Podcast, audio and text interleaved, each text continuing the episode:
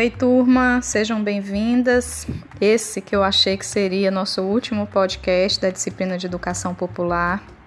Eu digo isso porque a gente já está no capítulo 4, é o último capítulo do livro, mas eu vou precisar dividir porque ele é bem grande, tá bem? Então, vai ser esse podcast, mais é, um próximo, e aí a gente vai finalizar o Pedagogia do Oprimido. É esse primeiro trecho do capítulo 4, Paulo Freire discute a teoria da ação antidialógica. Ele aprofunda sua reflexão quanto à questão da ação antidialógica, fundamento da educação bancária e expressão né, da, da sociedade opressora. É, o autor mostra né, também, aí como palavras iniciais, introdutórias, antes mesmo de tratar da questão da ação antidialógica, ele mostra como, né, no esforço, o esforço revolucionário, no esforço revolucionário não há espaço para o tipo de prática, né, da ação antidialógica, né, que na verdade é, toda a ideia da revolução acaba se perdendo se a liderança revolucionária se servir, seja por desejar um atalho, seja por não ter fé no povo, se ela se servir desses métodos antidialógicos que a gente vai tratar aqui de maneira mais pormenorizada. Nesse caso, né, essa liderança é, que se quer revolucionária, mas que assume é, formas de agir da, da, dos opressores, né, antidialógicos, ela, ela não ouve, né, ela não constrói, na verdade, ela lança comunicados, acaba também por domesticar levar homens e mulheres a assumir sua visão de mundo. É, passa assim a ser tão opressor quanto aqueles que se pretendeu superar. Mesmo, e aí é interessante isso, né? Mesmo que sob a aparência humanista e generosa. A gente precisa lembrar, né, que para o Paulo Freire a palavra é, como reflexão e ação sobre o mundo é uma exigência existencial de todos os seres humanos. Todo ser humano a tem como vocação ontológica, como é também o trabalho. Ao sermos conquistados e seduzidos, é, ao não nos apropriarmos conscientemente, conscientemente do mundo, é, deixamos de, de agir, né, de operar verdadeiramente sobre ele operamos a partir do olhar de um outro, que a gente passa a carregar em nós. Nossa verdade passa a ser a dele. Essa aqui é aquela lógica que a gente discutiu em capítulos anteriores, né, da sombra, do hospedeiro. Né? A, gente, a, a gente passa a assumir esse lugar de hospedeiro, carregando é, é, um outro ser dentro de nós. É, vocês lembram aí né, dos primeiros capítulos. Para um pensar autêntico, que nos devolva a palavra e através da palavra, né, em comunhão com outros, a gente possa agir e transformar o mundo à nossa volta, é necessário romper com essa de, é, dualidade.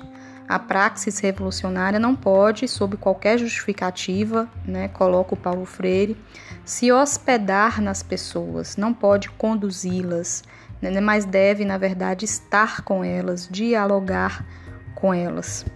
E aí, depois dessas primeiras palavras, né, colocando aí a importância da ação dialógica né, é, para os processos de transformação da sociedade, o autor vem trazer as características da ação antidialógica, que seriam a conquista, o dividir para manter a opressão, a manipulação e a invasão cultural. E aí eu vou falar um pouquinho sobre cada um aqui.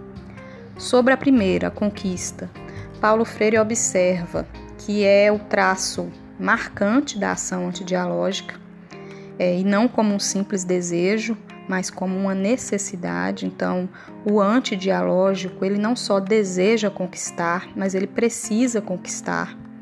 É, através, através da conquista, os, opressor, os opressores se esforçam para frear a potência criadora e transformadora que há em cada um como não conseguem eliminar né, de toda essa potência, né, que é, seria nossa vocação, né, essa, essa potência criadora, transformadora, é, todos nós carregaríamos em nós, é, como não conseguem freá-la, é, eles buscam mitificar o mundo. E é, o mundo ele precisa parecer algo estático, algo parado, né? Algo que, que ele tá, que o Paulo Freire está recapitulando aqui, porque é algo que a gente também discutiu lá na educação bancária. É, é preciso acreditar nesse sentido, né? É, na ordem, né? Essa ordem que pressupõe tradição, conservação, aceitação, autorresponsabilização. E aí o autor utiliza de uma série de exemplos, né, como o mito de que todos são livres para trabalhar onde queiram, é, se não lhes agrada o patrão, podem, de, podem deixá-lo, procurar outro emprego, é, o mito de que todos podem ser empresários, o mito do direito igual à educação, o mito da caridade dos ricos e vários outros. A introjeção desses mitos pelas massas oprimidas é algo básico na conquista e são disseminados amplamente. Né? Uma boa analogia que o autor é, traz aqui sobre a conquista é a política do pão e circo de Roma, né? que era, era a forma como, naquele momento, é, eles, eles conseguiam manter né, a população, o povo alienado e domesticado. E aí é, essa política ela segue, né, assume outros formatos, é, mas ela segue presente né, na atualidade, essa busca por manter as pessoas domesticadas, né, por manter as pessoas é, é, sem, sem acreditar na, no potencial de mudança da sociedade, percebendo esse, esse mundo a partir desses mitos. É, uma outra característica é a, o dividir para conquistar. Os opressores, eles não se podem dar o luxo de consentir a união das massas, que é, é lógico e eles entendem como uma ameaça, né? A sua hegemonia, seu poder.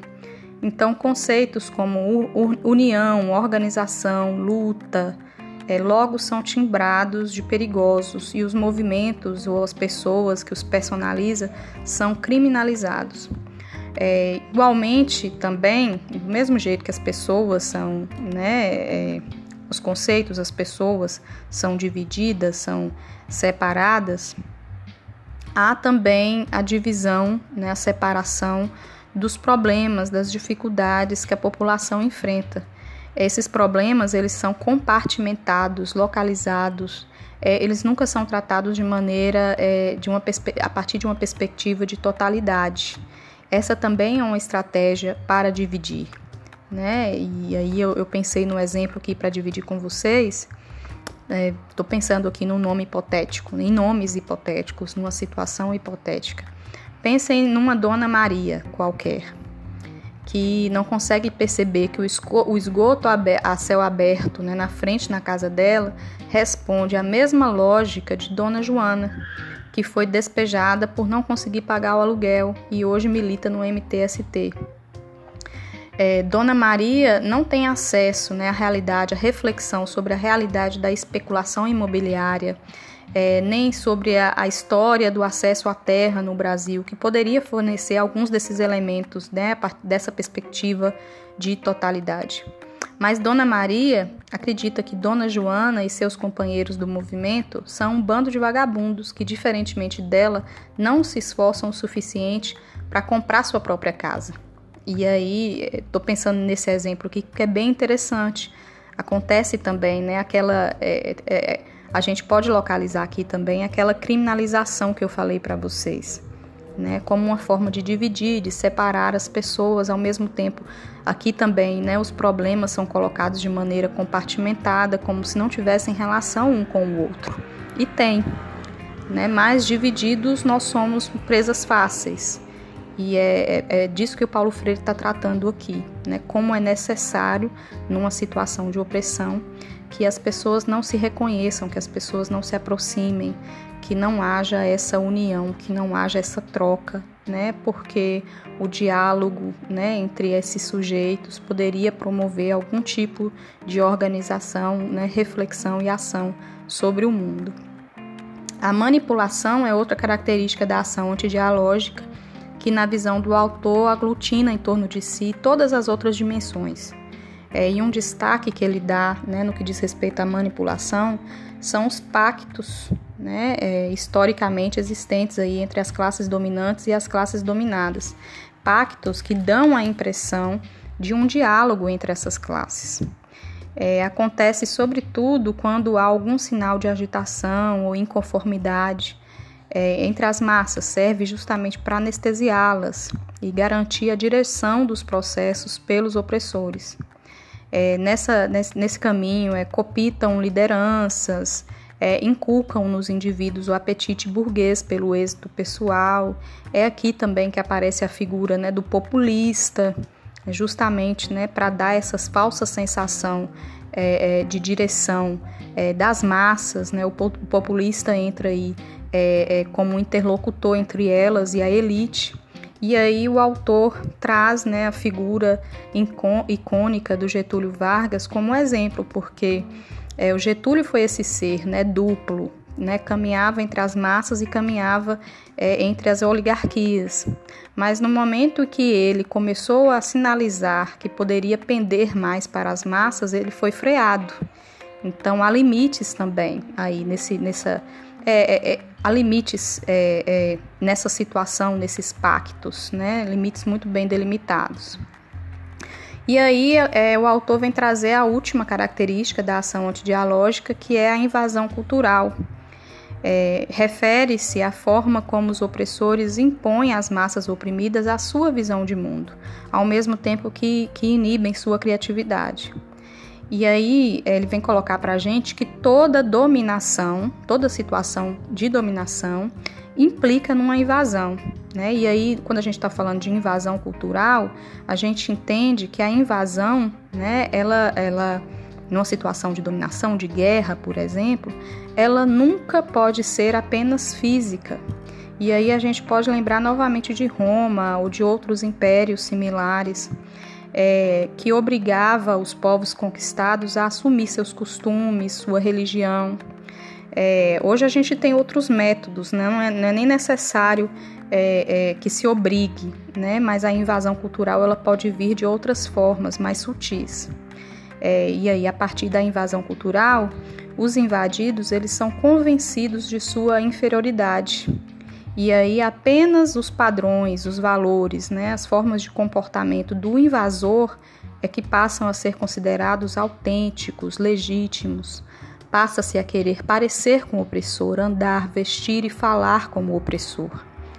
É, e aí o Paulo Freire vem falar para a gente que com o tempo, o processo inicial da invasão cultural, é, ele se perde, né? ele fica menos nítido mas as instituições que, que se constituem a partir né, da invasão cultural, elas seguem carregando seus mitos, ao mesmo tempo que os confirmam.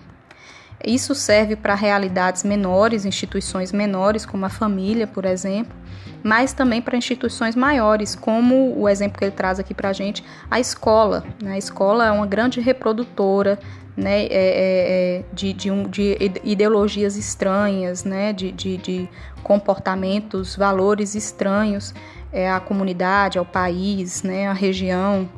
É, historicamente, a escola ocupa esse lugar.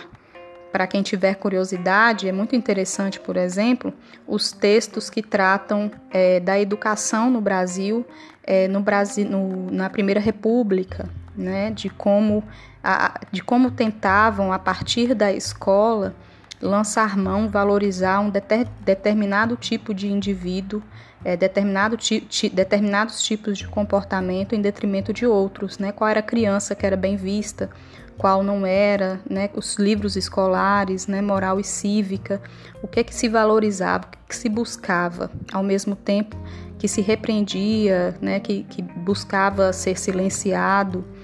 Tudo isso existe né, na, na, na lógica da educação. É, e aí nem sobra nem só brasileira, né? A gente pode falar de educação em termos mesmo é, de sociedade ocidental mesmo. Né? Há, há, valores que ali são considerados mais legítimos. É, e aí, mas ele vem trazer um contraponto interessante, que é a ideia da revolução cultural, né, como um esforço máximo de conscientização em que homens e mulheres vão desvelando os mitos e as realidades forjadas. Eu quero trazer para vocês aqui, igualmente, estou falando das, eu falei das escolas, né, no Brasil do século XIX, início do século XX, É, é, escolas, igualmente, a partir, por exemplo, da Lei 8.639, que trata do ensino é, da história da África e da cultura afro-brasileira é, nas escolas, de como que isso também promoveu uma pequena revolução, justamente porque força essa conscientização de que diz Paulo Freire. E aí a gente tem né, escolas com livros escolares é, é, adotados pelas escolas, onde a gente já tem é, crianças negras, heroínas negras, né, é, contos que trazem a realidade é, é, africana e aí, como que isso por si só já promove algumas mudanças no interior da escola? E lógico, com limites, né? Que emergem aí da realidade concreta, mas que a gente pode pensar em termos de uma pequena revolução cultural acontecendo nas escolas a partir dessa lei. Uma lei que foi conquistada a partir da luta do movimento negro.